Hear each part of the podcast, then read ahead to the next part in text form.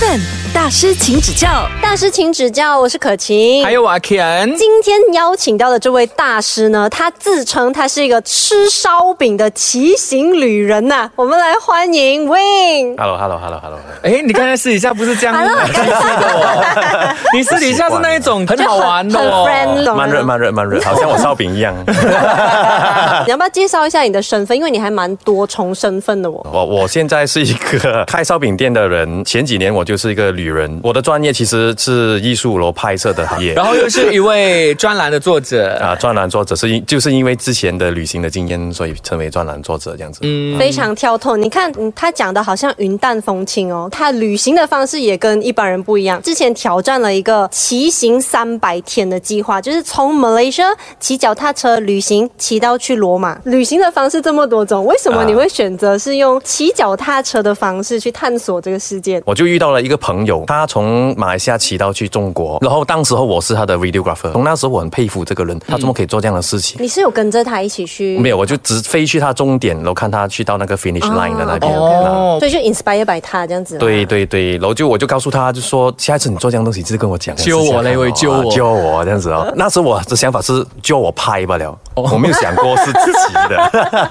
然后在他要骑全世界的这个 project 的时候，我就我们就一起在 plan 哪个点我要过去拍，哪个点我要过去拍，然后谈了很多次，都觉得很麻烦，不如我跟你走这样子。哇，真是误打误撞。误打误撞 的，对对对。那你之前有做一些事先的呃训练嘛？啊就是要练脚踏车啊之类的。这个我本来是很担心的问题，但是我的 partner 告诉我说，OK，论地形，你从马来西亚一路骑下去泰国，这个就是训练，你不需要训练，只是经过巴丹卡利或者比多这种这样的地方，会一些山路之外，其他都是平地。远骑呢是尽量不要骑 highway，因为当你有什么事情，highway 只是马路，没有掩护，没有人可以帮到你。可是你们走山路也是没有人帮到的，不是？也是有，这个就是远骑的一个很美妙的地方。你会经过一些你平常根本看不到的东西。你平常在小路驾车的时候经过什么，你也不会记得的。但是骑脚车你一定记得。你会经过一个安迪在卖 coconut，就是这种人，他有可能会帮到你的。你走小路的时候，而且走小路你看的风景也多，有时可以哦山猪哦这样子，有东西看。哎他他刚刚那个反应是很真实的，因为在城市看不到。呃，路程大概是从泰国，然后是经过哪里才到罗马的啊？从泰国先左转，泰国去缅甸，缅甸再转去印度，然后印度一路到巴基斯坦，然后到伊朗，然后到土耳其，Jordan，然后在 Egypt，然后再来去希腊，去了希腊，然后再去意大利。差不多半个世界玩完啊！可能三分之一了，三分之一。哇，有没有遇过什么真的危险的事情对，情？好像如果我们是开车的话，我们至少比较有安全感，有个铁包着你。对，可是脚踏车，就你们，皮包铁，如果我今天要做这件事情的话，我是真的要特别注意什么？最好什么都不要多想，要有有一股冲动杀劲，还有很大的好奇心。缅甸的地形它很多山坡，很多地方没有马路，嗯嗯，只有沙路，所以一下雨的时候，你的脚车是没有抓地力的，一直是啊是啊是啊，所以很多段路我们都是一直在推，尤其是上山坡的时候，很怀疑人生哦。所以那一刻的时候就有后悔。很多时刻都会后悔，就比如骑开始骑的那三天就已经后悔了。到底为什么我要做这样的事？对对对，那时哇哇还有两年呢，那时候在想可是你你你的家人他们有没有反对还是怎样？啊、这个就要跟家人合作，所以我们到了一个 app 叫 Live 三六零，他们能够在有 internet 的情况下，能够看到我在哪里。哦，就可以及时追踪、啊它是 live 的 GPS 的追踪器这样子。有时候啊，比如我的姐姐，她帮我去 navigate，就是看看我前方有什么危险。如果有必要的话，你转路，就大家在合作。Eleven 大师，请指教。对对对对那。真的到了目的地的时候，哇，当下那个一定是很很激动、很感激动！我们骑脚车是要去到世界七大奇观嘛，所以到第一个奇观 Taj Mahal 的时候，我是很激动的。我们那时候是很接近圣诞节，就去买圣诞帽子，哇，要去 Taj Mahal 那边庆祝。嗯，等到一过第一个关卡就被没收了。那边的 security 讲，哦，不能戴帽子。哦，怕你的帽子里面可能藏了什么武器啊，对啊对或者什么啊，可能爆炸物品啊，还是这样啊。后悔后悔后悔这，然后去到那边的时候觉得哇，好像一切都值对，得。后悔这，而且脚抽筋这，哇，一路抽筋，然后休息，再继续骑，抽筋又休息。在在泰国那个时期，我我有抽筋整个礼拜，大概啊那几天是蛮痛苦的。然后去到印度 Taj Mahal 的时候哦，你也可以看到 Taj Mahal 很小个，要到了，要到了，要到了，哇，那个时候很兴奋的，你不会累的那个事情，你就是想要快点去到那个地方罢了。嗯，啊，还现在心情还很记得。已经骑完了这三百多天之后，到达终点，然后再回家的时候，你觉得哇，这趟旅程你自己觉得收获最大的一个启发是什么？啊，第一就是我的旅程是没有 finish 的，我是被逼在罗马斗兽场那边就停下来。啊哦啊，因为嗯，很现实考量了银行了，嗯，哎，这个很大压力的，你一整年你看着你银行的钱是不断的减，是没有加过的。嗯 你 print 那 statement 出来，你是看到 哇、啊，是被逼放弃，因为我从来没有做过这样的东西，是第一次做远期，然后没有 track record，没有 sponsor 肯 sponsor 我。嗯，啊，我寄了很多封信出去都没有回应，因为他对方给我解释就是你没有 track record，我很难说服我老板、啊，这样这样的东西啦。启发啊，启发就是呃 financially 这个就是一个很大的启发 啊，还有很多很多东西啦，就是很多小小的东西，就比如诶，原来有些东西慢慢做，每天慢慢做，不需要很大力去想着要怎样做，但是你平常 keep 着慢慢做，后面就是会有成果回来的。嗯啊，就是你成果会说话的。嗯。啊，就就好像骑脚车一样，你慢慢骑，慢慢骑，就是到达终点，你是有机会拍照，你是有机会去看到当地的情景。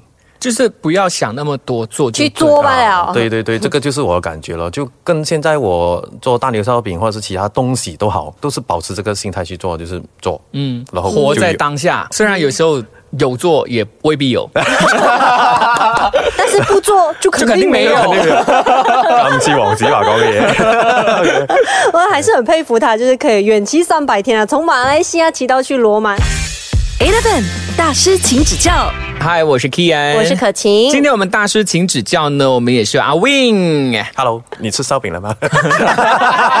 OK，因为呢，他是呃吃烧饼的骑行旅人，然后又是专栏作者。之前呢，我们就有聊到了，就是三百天的这一个骑行日记对，然后呢，今天我们要来说的是我自己本身很想亲眼看到的一个现象。生命大迁徙。这一次是因为我帮我的朋友做领队。哦哎，我感觉上你很多经验都是帮朋友的哦，一开始。啊，對對對，我就會問他第一句就是，誒、有咩搞？啊有誒幾得意喎你哦。如果你講動物大遷徙來說，是幾乎是最挑挑戰的一個地點，因為它是零下二十五度，很寒冷的情況下，跟着整隊動物一起大遷徙。它是在蒙古大草原邊。蒙古的西邊，也就是很靠近卡薩山，在卡薩山旁邊而已、啊，所以那边的民族都是卡萨山的民族来的。你只能够跟着他那边的人啊，住蒙古包，连食物也需要去一些车辆载送过来，有厨娘在你们面前煮才能够的，因为几乎没有 hotel 这回事。是每个人都可以参与这个活动的吗？还是说他有没有一定要具备一些什么条件之类的？条件的话，就是你真的是很喜欢冒险啊、第一，钱是要有的，你当然去那边要是给给钱嘛，嗯嗯，然后冒险的精神，还有第三个条件就是你必须要穿的很对的衣服。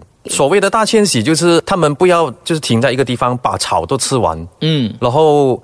呃，第二件事就是要远离那个天气，所以他们有分四个 camp 的，是春夏秋冬四个 camp。嗯，所以在冬天的时候，他们去大迁徙去到春天的 camp。他们怎样去让明年的冬天回来的时候有食物吃呢？他们就准备了食物存在这里。他们的 planning 其实很强，他们面临着一个转折点，年轻人都差不多走向去城市，然后老人家都在做回游牧民族这样子、啊。其实我们看到这些大迁徙，是不是也有存在一些危险性在那边？因为突然间这么多的动物嗯出现，有会不会有？哦，这个就要讲到一个很帅的 set up。OK，一个家庭他们会带带大概整五六百只动物，很壮观。我真的好想看哦！五六百只，里面有羊啦，有牦牛啦，有骆驼啦，有驴啦，你想到的都会在里面。OK，第二就是他们会有 defense system，有两只很大只的狗，然后还有一些猎鹰人，他们就拿着一个老鹰在手上的那一种，他能够去攻击那些呃狐小狐狸呀、狼啊这样子啊，嗯全部人在一起走的时候是很帅很帅的。好像看电影这样的哦，全部在保护那些牛羊们呢。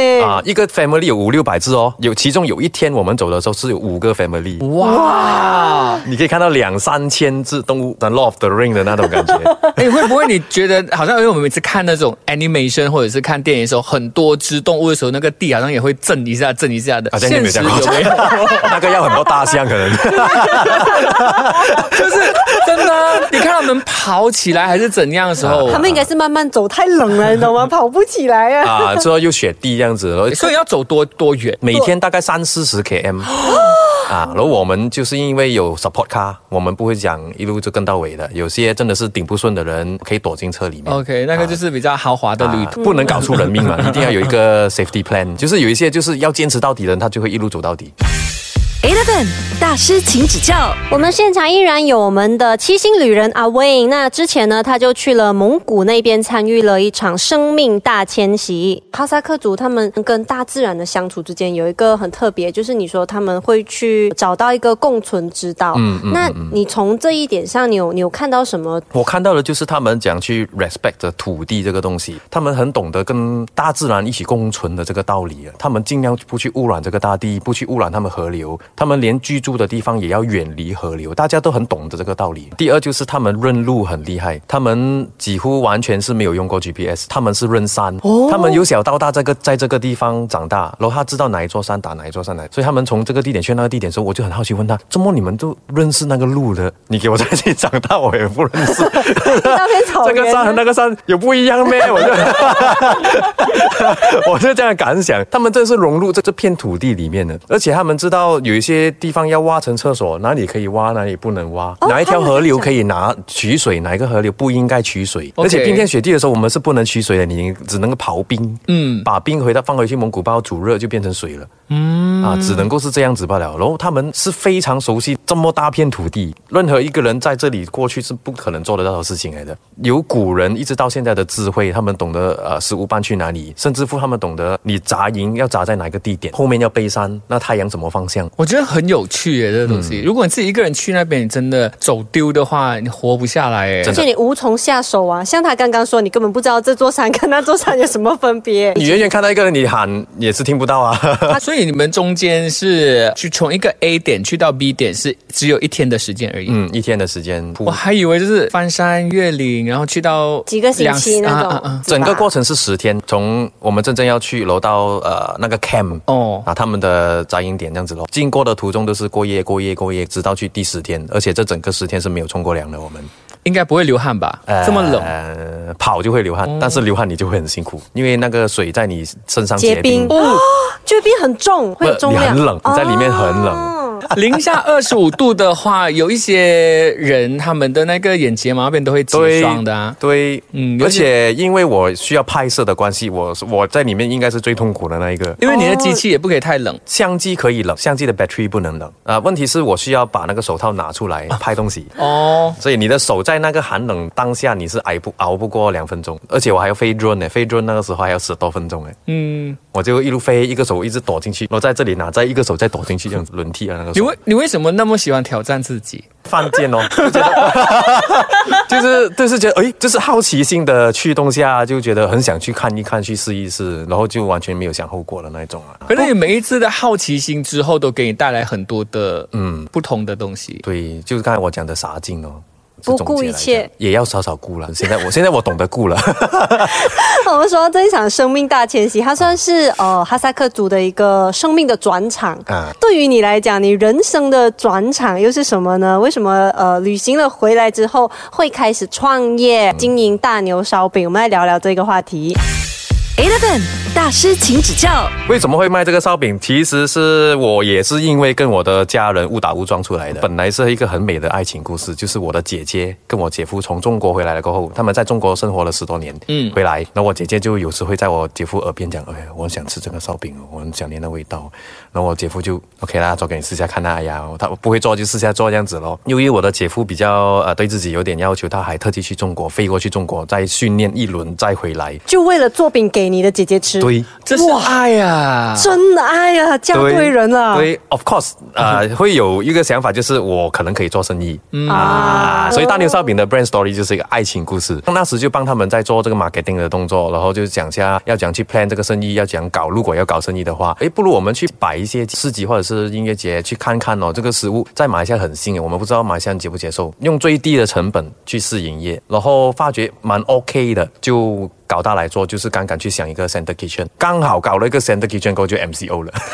Oh no！我跟你讲，很多的生意啊，一讲到 MCO，大家就觉得哎惨了。对对对。那你们是成功熬过来的人哦。对对对，就是路不转人转呢。嗯。这个这个这个感觉就是望望着那一堆大堆面粉的时候，我们就 啊谁了又怎么头嘞那种感觉就 OK 咯，又在想别的餐牌咯，是下弄水饺咯。大家都很流行嘛，在网上卖东西嘛 MCO 的时候。然后就是外送到你的家。对对对，我们就外送水饺。我也买过。啊，我送过给你，对对对对对，啊，这所以就 from 那一边又觉得，哎，又可以做一下哦，累死不了哦，所以那个租金还可以顶得下哦，那这样子就一直熬熬，因为大家也不懂会几时玩嘛，就一路熬下去，熬到、呃、MCO 过了过后，我们就重新来过，把水饺又放在一边，又重新再去投入这个烧饼的东西。这个时候我就在想，OK，F&B 果然是一个不会死的行业。就是只要你的原料在那边，你即使不做烧饼，你还是可以利用那面粉做其他东西。对，就是 Touch Wood 来讲，再多一个 MCO，我们还可以再继续做这个东西。嗯，因为有了过去的经验，其实你更快速的可以 pick up 嘛。比较好奇的是，为什么是叫大牛？啊，大牛是基本上是我的姐夫的名字 Daniel 哦，啊，因为他在中国被中国人一直讲啊大牛大牛大牛，他们哦。有时不懂得讲英文就走音嘛，然后他就讲哎蛮有趣的这个名字。其实我们选这个 brand 名字是想了很多名字的，嗯，然后到最后就决定 OK 啊，就这个最亮的名字就对了，连隔壁安哥安弟都会叫的名字，这个才是成功啊。可。是很有 feel 嘞，有接 feel 地气耶。哦，然后现在很多人去到店那边就安好过安好过这样子，啊对对，是因为我们呢 有一些听众他们可能不知道说，因为烧饼有非常多种嘛，嗯，大牛大牛烧饼烧饼。是怎样的？OK，为什么叫烧饼？就是因为很多人马来西亚其实不懂这个食物原本的名称叫做锅盔，它不是叫烧饼。锅盔头。锅盔就是用头盔煮饼的意思，是以前的战士他们在打仗的时候，就拿着那堆面粉，又不你要讲煮，诶，有头盔哦，就把它变成一个锅贴